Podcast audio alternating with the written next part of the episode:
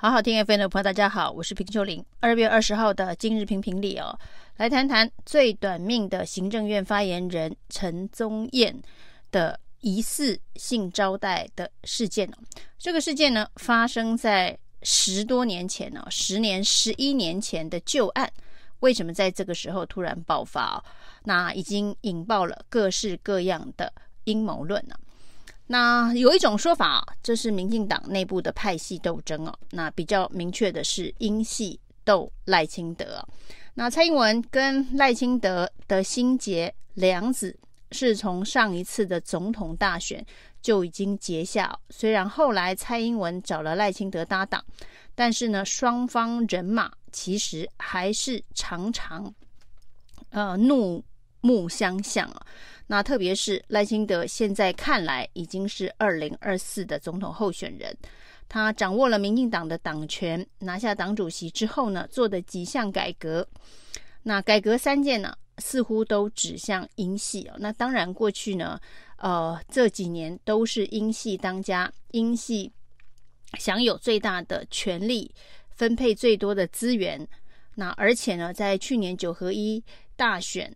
这一个惨败，大家也认为英系必须负起完全的责任哦。从蔡英文力挺林志坚，一路到这个民进党的党内党外黑金疑云呢，都跟英系脱不了关系啊。于是赖清德的这个改革三件呢，第一刀砍向台南市议会邱丽丽啊，这是英系啊。那另外呢？这一个第二刀砍向这个学伦的林志坚呢，这是英系小英力挺哦。那第三刀呢，砍向党内的黑金黄成国条款呢，那这当然更明白的是指向英系哦。赖清德挥刀砍了英系的重要的手脚。于是呢，政坛传出的说法是：你敢砍黄成国，我就来砍陈宗彦哦。那陈宗彦当然是赖清德的嫡系的子弟兵哦。他从台南发迹，从台南市议员、台南市的这个民政局的局长、台南市的新闻处的的处长，以及呢跟着赖清德北上阻隔的时候呢，他成为内政部的次长。在赖清德担任行政院院长的时候，一路跟着赖清德是非常嫡系的，呃赖系人马。所以呢，你砍林志坚、黄成国，我奉送一个陈宗彦，这样子的一个政坛阴谋论，当然四起啊。很多人觉得这一个剧本蛮合理的，但是呢，明明民进党还要拼二零二四的大选呢，党内的派系如此的厮杀，血流成河。难道会是民进党的整体大战略吗？两种可能性啊，一种呢已经管不了二零二四了，此时此刻虽然够性命是最重要的，哦，现在都活不下去了，如何想到一年多后的这个总统大选呢？那也有可能会不会在这一番厮杀之后，赖清德连总统的门票都不保，因为剑指了陈宗彦之后，会不会继续的？呃，进攻继续的攻击，让赖清德无法招架，这也有可能。或者陈宗彦只是一个警告性质的，赖清德在整顿党内派系的时候需要斩截一点呢、那整个导火线当然除了黄成国条款之外哦，这个要在总统大选当中呢帮赖清德操盘的前屏东县长潘孟安呢、哦，还说为了要帮赖清德选总统，所以呢。婉拒了入阁的邀请啊！那这么鲜明的呃赖团队，这么鲜明的赖清德的嫡系人马，居然说出哦要把小英后援会并入信赖选择愿景协会这样子的一个说法，组织绝对是派系最核心、最关键的部分了。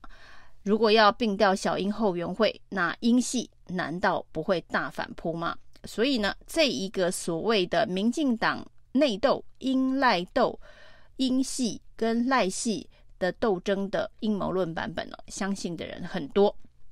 于是呢，就指向那是谁爆这个料，而爆这样子的个料呢，到底是为了政治斗争，还是一个公共利益的吹哨者？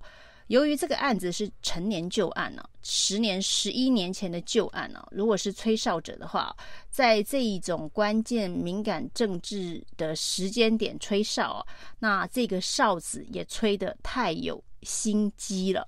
所以呢，看来是以政治斗争所包装的弊案吹哨。那十一年前的案子，当时不没有办。现在突然在这一个敏感的时间点丢出来说，没有任何政治上面的呃阴谋跟想象，基本上是不可能的。那当然呢，这对民进党来讲是一个非常非常重的内伤啊。如果是派系内斗的阴谋的话，于是呢，开始有一种风向，只说这是蓝绿斗啊。那像民进党立委庄瑞雄就说，这就是马王政争的翻版，是剪掉内斗。检调的斗法所造成的一个司法想要影响政治的一个歪风啊，那甚至只说这样子的一个爆料的素材哦，来自于前特征组检察官，现在已经转任律师的一个前特征组检察官了。那是在南检内部的内斗律，他以律师的身份去阅了相关的卷宗，那一直留到现在。那成为蓝绿恶斗的一个司法工具。如果是这样的话，这个料，那在当年二零一四年、二零一五年阅卷的时候啊，呃，为什么留了这么久？而在这么久，从二零一四、二零一五到现在呢，中间经过了非常多的大选呢，那包括了二零一六的总统大选，二零二零的。总统大选，那中间还有二零一八的县市长选举，那还有二零二二的县市长选举哦。经过这么多场大选，这一个料都没有丢出来哦。如果要重伤民进党的话，这一个料应该随时可丢。特别是在去年九合一大选的时候，那陈宗彦的角色跟身份呢，是防疫指挥中心的副指挥官哦，他的。防疫五月天的角色对民进党来讲是一个非常重要的门面。那那个时候没有丢，为什么是现在丢？难怪比较多人认为这属于民进党的内部派系斗争、英赖斗的可能性，可能比这个蓝绿斗的可能性高很多。那如果是减掉的内斗的话，那此时此刻到底有什么样子的一个关键的时间点呢？呃，是在减掉内部的这个互斗上，目前也看不出来。那另外呢，大家质疑的除了这个政治面之外哦，这个司法面才是更多人关心的。因为这个十一年前的这个旧案啊，陈宗彦被监听译文当中所听到的相关的译文呢、啊，呃，到底有没有所谓的招妓或者是性招待的贪渎疑云这件事情哦、当年为何结案呢、大家才知道，就不久前呢，这个台南市的经发局的局长陈凯琳，才因为接受酒这个性招待以及喝花酒等等，被收押禁见了。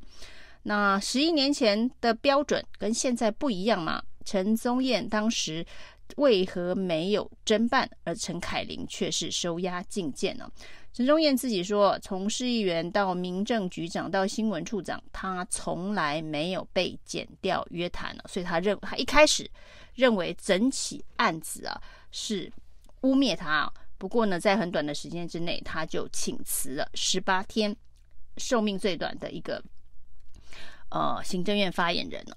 所以现在大家要问的是，当年呢、为什么陈宗彦没有被约谈呢？那在陈宗彦这一个所谓的疑似贪渎案的主角没有被约谈的状况之下，检调居然以查无不法事证就侦结不起诉，连人都没有约，没有谈。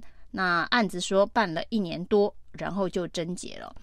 那这件事情引发引起了这一个检调界的震撼呢。于是呢，这一个法务部说要。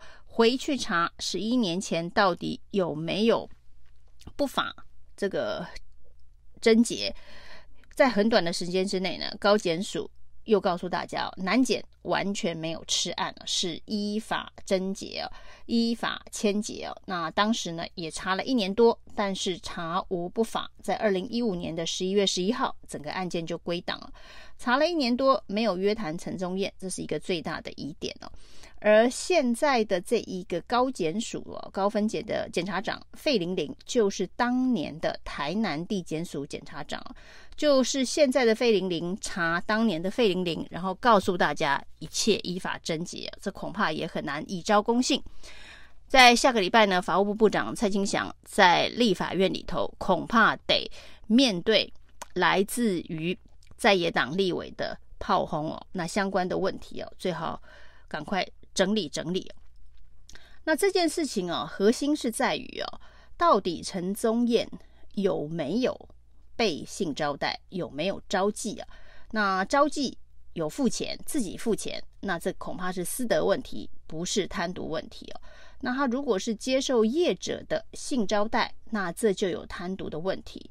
那现在监听译文当中，好像接受了性招待之后，还有对价去。呃，帮业者处理一些相关的业务，那这就更严重了。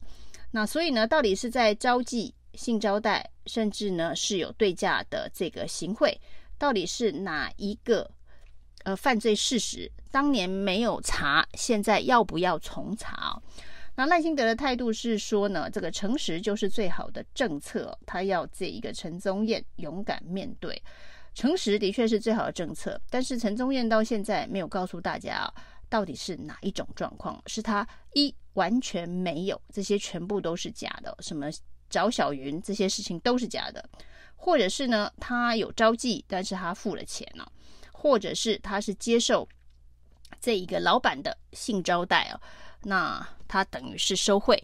那或者是他接受性招待之后呢，的确有办事啊，那都是这是有对价的这个收贿哦。那到底是哪一种诚实？那诚实的真相是什么？就跟林志坚一样哦。那陈宗彦如果说他的请辞是为了要去战清白，那也就跟林志坚战了八个月的清白之后跟大家道歉认错。那不过他的老师仍然说他是含冤。那陈宗彦现在是认错、道歉、请辞，还是呢？他是含冤请辞，要去战清白哦。所谓的诚实，到底真相是什么？还是必须要给大家一个交代哦。那陈宗彦以请辞的方法做危机处理，当然陈建仁火速的准辞，断尾求生，但是仍然必须要把真相。呈现给大家，特别是对于司法检调的公信力这件事情，如果没有办法交代清楚的话，那是一个更严重的伤害哦。那所谓的司法必须转型正义，也是过去呃很多绿营的主张。那转型就从十年前台南地检署的这一个侦结不起诉转型开始，恐怕比较容易啊。那另外呢，如果要说这个事情是发生在马英九任内啊，就是马英九任内的这个检调系统，台南地检署针对这一个案子哦，查无不法。可是呢，十一年后啊，这个台南地检署针对陈凯琳接受性招待的案子收押禁见了。如果要用这样子的方式来比较马英九跟蔡英文。可以说，这是蔡英文司法改革成功的一小步嘛？马英九当年没有办台南的陈宗彦，而蔡英文现在的台南地检署办了台南的陈凯琳哦。如果要用这样子的一个方式来呃定义民进党的司法改革有跨出一步哦，也应该要。先交代真相再说。以上是今天的评评理，谢谢收听。